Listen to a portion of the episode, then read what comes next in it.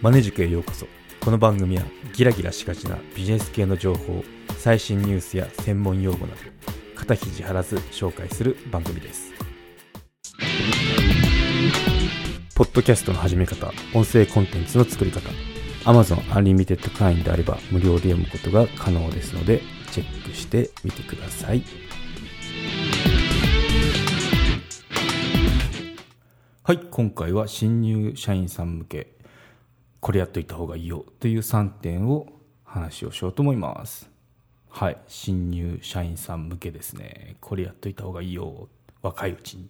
若いうちにって言うとなんかまああんまり好きな言葉ではないんですけど、まあ、3つ早いうちにやってた方がいいよっていう話ですね、うん。まあ、この時期になると、まあ、4月なんで、まあ、その電車のホームに真新しいスーツでフレッシュマンが溢れる。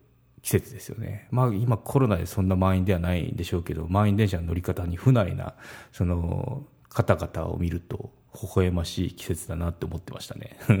まあそこそこ、あの、20代後半とか30代前半になった時、まあもう社会に揉まれて、だいぶいい感じで、いい感じの、なんだろう、くたびれくらいになった時に、くたびれてるのかな？わかんないけど、そう、の時、うん、まあ入り口付近に立ってたら、まあ、ドアが開いた瞬間一歩外に出てまた乗り直す乗り込むっていうのが暗黙のマナーじゃないですか。でもそれっていうのが出たら最後で乗れなくなると思うんでしょうね。あのかたくなにドアの前に両手をついて踏ん張ってる人っていうのがあのをよく見る季節ですよね、うん、なんであの私昔目黒線でめっちゃ混んでたんですけど「君探偵たまえ」とか怒られた人を見たことがありますね。はい、ということで、まあ、今回はその新人新入社員さんですね向けにこれやっていた方がいいよっていう3点を話してみますね。うんまあ、過去の自分に向けたメッセージでもありますね。はいということで1つ目いきましょう。お金についてですね。お金大事ですからね。一番最初です。うん。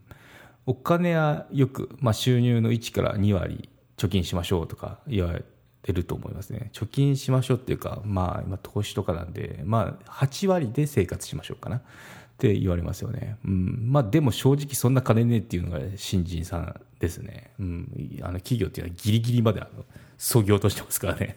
あの、これくらいだったらなんとかやっていけるだろうっていう金額に。うん。なので、うん、私、新人どころかあの30代前半までカツカツでしたね、贅沢そんなしなかったんですけど、うん、なんかお金は結構辛かったですね、アップアップでしたね、一人暮らしで、都内で一人暮らしやったんですけど、23回ですね、うん、辛かったですね、結構、うん、お金がなくて、図書館で、あの、なんだっけな、時間を過ごしてましたもん。遊びに行くお金がないから図書館だったら無料じゃないですか。そこで本読んでたりした時期もありましたね。一番大変な時は、うん。はい、余談でしたけど、うん。まあ、やってはいけないもの。やってはいけないことっていうのがリボ払いですね。これやっちゃいけないですよ。クレジットカード作っても、うん、そう。毎月定額返済であまり痛みを感じないんですよ。確かに。5000円とか、まあ、その自分のペースで1万円とか、まあ、2万円とか。ですけど、多くの利子が乗っかってくるんですよね。今最高18%になってますかね。私の頃は15%だったんですよ。上がってますよね。3%も。うん。で、うん、なので、結局、なんだろう、元、物買った値段、その、よりか、その、利子の分っていうのがどんどん膨れていっちゃうんで、福利だったかな。福利で膨れていっちゃうんで、なんか、結構大変ですよ。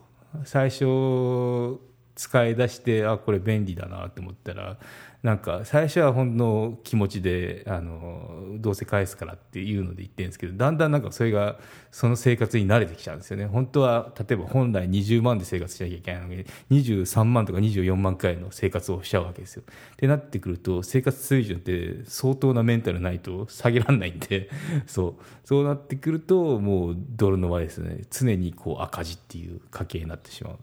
うんでリボ使うとリボ使うとなんとかこう家計は回るんだけど実はその利息っていうのが乗っかってくるので返済しても返済してもその結局いっぱい銀行とかにとっては有料顧客になってしまうっていう事態に陥っちゃうんですよね。うん、なので気をつけた方がいいですね。うん、ただあ、じゃあクレジットカードいけないんですか？リボ払いいけないんですか？っていうと、まあそうも否定できなくて、まあ、リボ使っちゃいけないですけどね。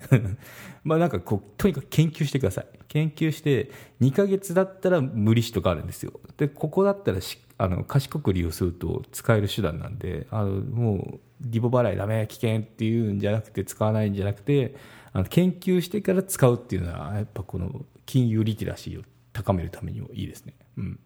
やっぱ勉強が必要ですね。お金のお金の勉強っていうのは必要だと思います。はい。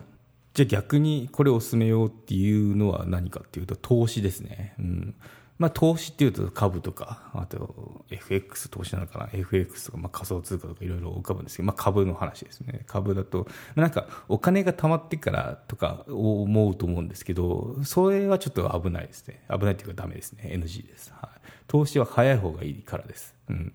で、まあ、その若いうちってどうせ投資できるそのお金っていうのも少ないので、少額じゃないですか。っていうと、失敗しても少額で済むわけですよ。これがあの退職例えばもう我々我々だったら65とか70が退職だと思うんですけど もっとかもしれない75歳とか、うん、の時に初めて退職金を手にしてで初めてこうあの投資をしましたって時に失敗したら痛いですよね。何千万とか、うん、いいお金失敗するのはあの痛いので若いうちにそのもう失敗しとくっていうのがいいですよね。その結構いろいろ学べるわけですよ。欲深くなって。あのもうそろそろ利益確定すればよかったのにそれを通り越してあ握ったがばっかりに暴落に巻き込まれるとか。あとなんかこう特に下調べもせずにみんなが買ってるかって言って飛びついた株が暴落するとかいうのがあるわけなんでそういったこの失敗っていうのもちっちゃなその痛みで学べる、まあ、もう身をもってですよね。実際にこの投資してるんで。学べるっていうメリットがありますね、うん、で福利でこうお金って増えてくるのでその投資は早い方がいいですよね、うん、例えば、まあ、月5000円にしましょうか。5000円なんか投資に回したとして家計の中で。それ年間だとまあ6万円ですよね。これをまあ5%、まあ、5%って結構あれですけど、まあ、5%くらいで回したとしたらどうなるかっていうと、まあ、1年目6万3000円になりますよね。で2年目が6万3000円プラスのあの6万なんで6万をそのさらに5%やっと12万9000くらいになりますよね。うん、そう。こうなると普通だったら12万円ですよね。6万かけ2なんで、うん、上がってますよね。っていうのを繰り返していくと10年目でいくらになるとなると思います？79万2000円ですね。うん、そう。普通だったら10年目60万ですよね。6万ずつなんで毎月。毎月じゃない毎年。うん、なんで20万の差ですよね約。20万の差っていうのはこれでかいですよね。これが福利のパワーですね、うん、なので早い方がいいんですよ。そうたまる前に。もうそうすぐ始めて長期の方がいいので早めに始めるメリットっていうのがありますよっていうとこですね。うん、で、まあ、何がいいかって、まあ、そのお金っていうのもあのいいんですけど経済感覚を身につけられるっていうのが一番ですねここは。その額っていうのは少ないんで別にそのあの、まあ、増えるに越したことはないんですけどそこよりか経済感覚を身につけられるっていうのが一番のメリットだと思いますね、うん、そう経済ニュース、まあ、いろいろテレビとか、まあ、ネットとかスマホとかあるんですけどめちゃリアルに感じられますね。今日のなんだ為替相場とかあと日経平均がいくらとかダウがとかいうのもめちゃリアルにあの影響してくるので実際に自分が株とか持ってれば、うん、であの買う時っていうのは業界について調べますよね。例えば航空株だったら飛行機業界、まあ、航空業界について調べたりそのそこだけじゃなくてこう燃料もその要因になりますよね。燃料とかいろいろこういろいろこう呪術つなぎで勉強しなきゃいけないことっていうのが増えてくるんですよ。業界について。学ばなきゃいけないってことが。そういうスキルがつくのでおすすめですね、うん、なんでここは金額よりかもちろんその未然にを切って少額でもいいのであの始めるっていうのが一番なんですけどそこで得るそのキャピタルゲインよりかこういったその生活習慣調べる習慣とかあとはそのなんだろう経済感覚ニュースをまともにそのリアルに感じるその生活習慣をつけるっていう面でおすすめですね。はい、うん。ですね。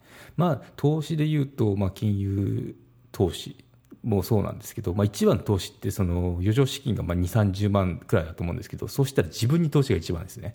自分に投資した方があの30代くらいで差がつきますね、うん、本読んだことないですとか1年で1冊くらいがあの普通ですっていうような あの方って結構多いんですけどその人と比べたらその例えば毎毎月2冊本読んでますだったらあの相当差がつきそうですよね、うん、なので一番の投資っていうのはその自分っていうのも言っときたいですね。はい。ということで、ちょっと時間来てしまったんで、残り2つなんですけど、次回に回したいと思いますね。はい。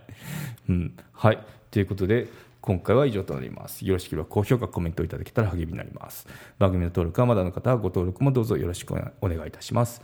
メルマガも始めました。エピソードの概要や裏話などを語っていますのでご登録のほどどうぞよろしくお願いいたします概要欄のリンクもしくはマネジク .com を訪れてバナーをクリックまたはメニューのメルマガをクリックしてみてくださいではまたマネジク有料チャンネルのご案内をいたします有料版チャンネルマネジクプレミアムを Apple Podcast で配信中。有料会員はエピソードの前編を聞くことができます。また有料会員のみのエピソードを用意しております。ご登録して応援いただけると励みになりますのでどうぞよろしくお願いいたします。